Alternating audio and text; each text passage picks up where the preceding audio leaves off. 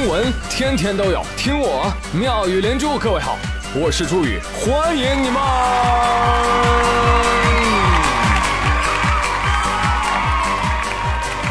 谢谢谢谢谢谢各位的收听啦！我听说现在互联网上都开始用接电话的第一声来区分中年和青年了。评判标准是什么呢？就是接电话的时候你说的这个“喂”，请问是第二声还是第四声呢？如果你是第二声“喂”，恭喜你，你是青年；如果你是第四声“喂”，那同样恭喜你，你已经进入到中年了。有人说啊，绝对真理啊，我爸就是这样接电话的，或者更准确的说，应该是“喂”，那喂。而有的老爸更厉害啊，接起电话就是一个围魏救赵。喂喂，哎，就是啊，老赵啊。中年男人也太惨了啊！胖了被人说油腻，健身了被人说出轨，玩车玩音响的说夫妻不和睦，接个电话用个第四声喂都不行了。我想大概中年男人应该是世界上最好欺负的物种了吧。张爱玲曾经说过。中年以后的男人时常会觉得孤独，为什么？因为他一睁开眼睛，是不是肾透支了？去去去！因为他一睁开眼睛啊，周围都是要依靠他的人，却没有他可以依靠的人。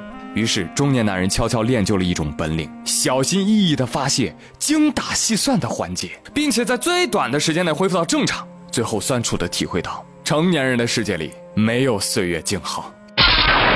中年人是有多不容易，你知道吗？还要被你们这些小年轻的给拍倒在沙滩上。这个周末世界杯八分之一决赛第一场，法国对阿根廷，有一个小伙子，那是银鞍照骏马，飒沓如流星啊！说的谁？姆巴佩啊！朋友们认识一下啊！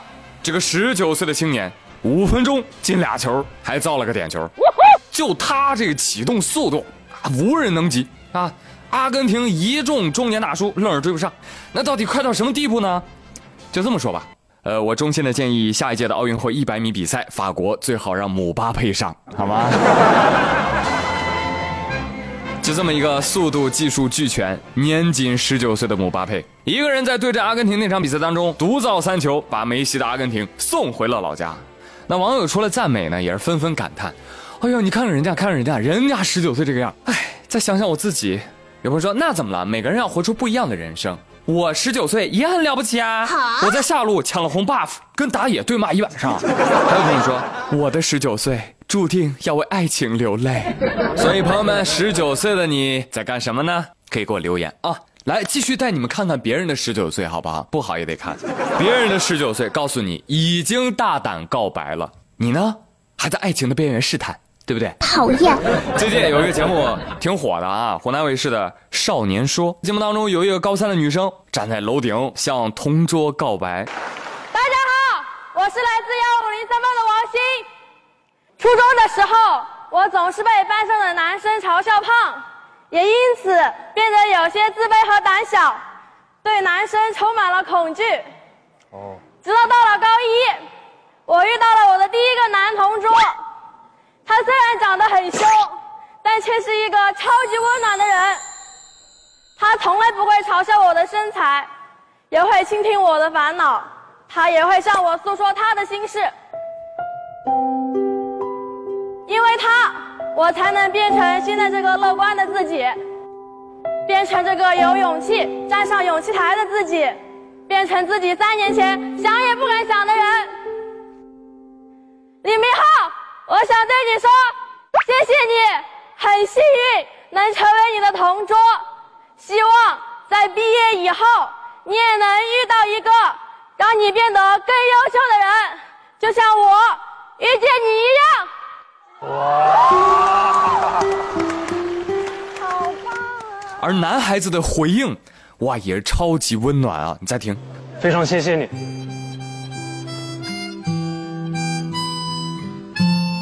如果去大学以后还有男同学欺负你的话，打电话给我，我来找你，好吗？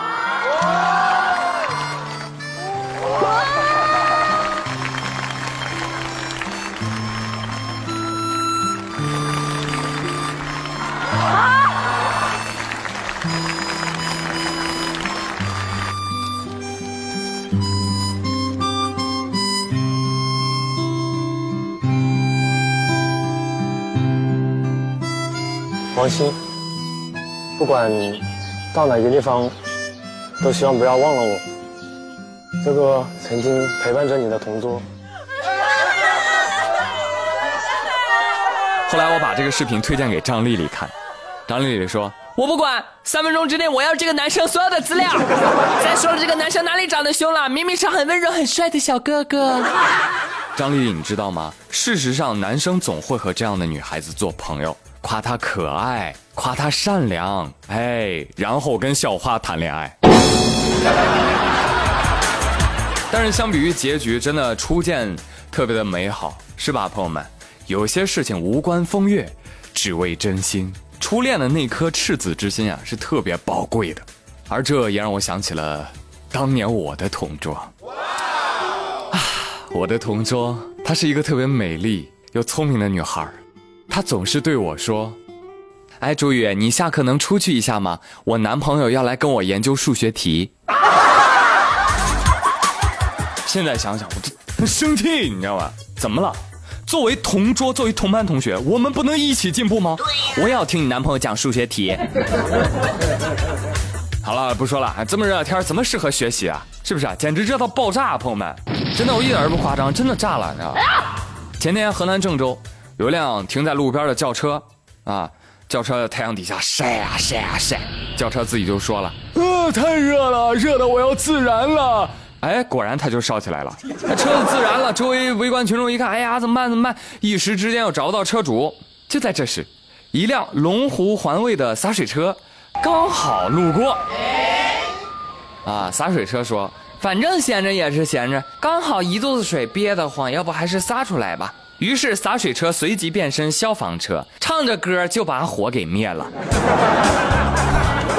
这是我见过的最欢快的灭火方式。你不说为什么洒水车要放音乐呢？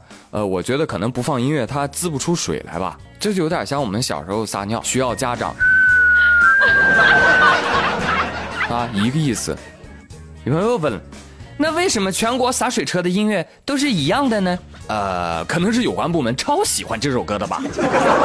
那问题来了，朋友们，你们家乡的洒水车都是放什么音乐呢？你说如果唱的是。或者是，这可能就贼尴尬了，是吧？啊车主一回来啊，一脸蒙圈，好好的车怎么就冰火两重天了呢？哎呀，车主你快别叨叨了，赶紧带你家车去看看还有没有救吧！啊，实在不行啊，请女神医出马。啊，这两天我在互联网看到的，特别的神奇啊，有位女神医。在重庆马鞍村说这个神医有多神呢？他治病啊，不靠药物，不靠器械，就靠摸。哎，这马鞍村呐，好多村民都找这个神医看病。这个神医叫傅必秀，必秀必秀，你最秀，一摸就好，六六六。真的看病效率极高，而且非常灵验。听说哪里不舒服摸哪里啊！行医近三十天，每天六百个号都不够啊！二十六号，傅必秀被警方控制。被抓的时候，傅必秀表示说：“啊，拘留十天也挺好，不然我就要累倒。”他希望借此躲开前来求医的人，因为他感觉自己真的已经是筋疲力尽了。看看啊，傻子太多，骗子都骗得心力交瘁啊！快管管傻子，救救骗子吧！所以你看，傻子这么多，其实骗子也不用太努力，真的是这样啊。但是付必秀啊，你要说你坚持看病，我还挺看得起你啊。你说你这个抓进去是为了躲避你的患者，我觉得你这真的不行啊。你都叫付必秀了，是不是？人家付钱，你必须秀啊。你是步步高女神秀啊，哪里不爽摸哪里啊，是不是？你怎么会害怕累呢？是不是？累病了，你摸自己一下不就好了吗？你太有才了。哎，但是我要友情提示一下付必秀啊。必秀啊，你干这一行呢，你一定要小心，你千万不能摸到客人的头啊！为什么呢？不能摸啊！这是为什么呢？反正不能，为什么呢？因为你把他们脑子摸好了，就骗不到钱了呀！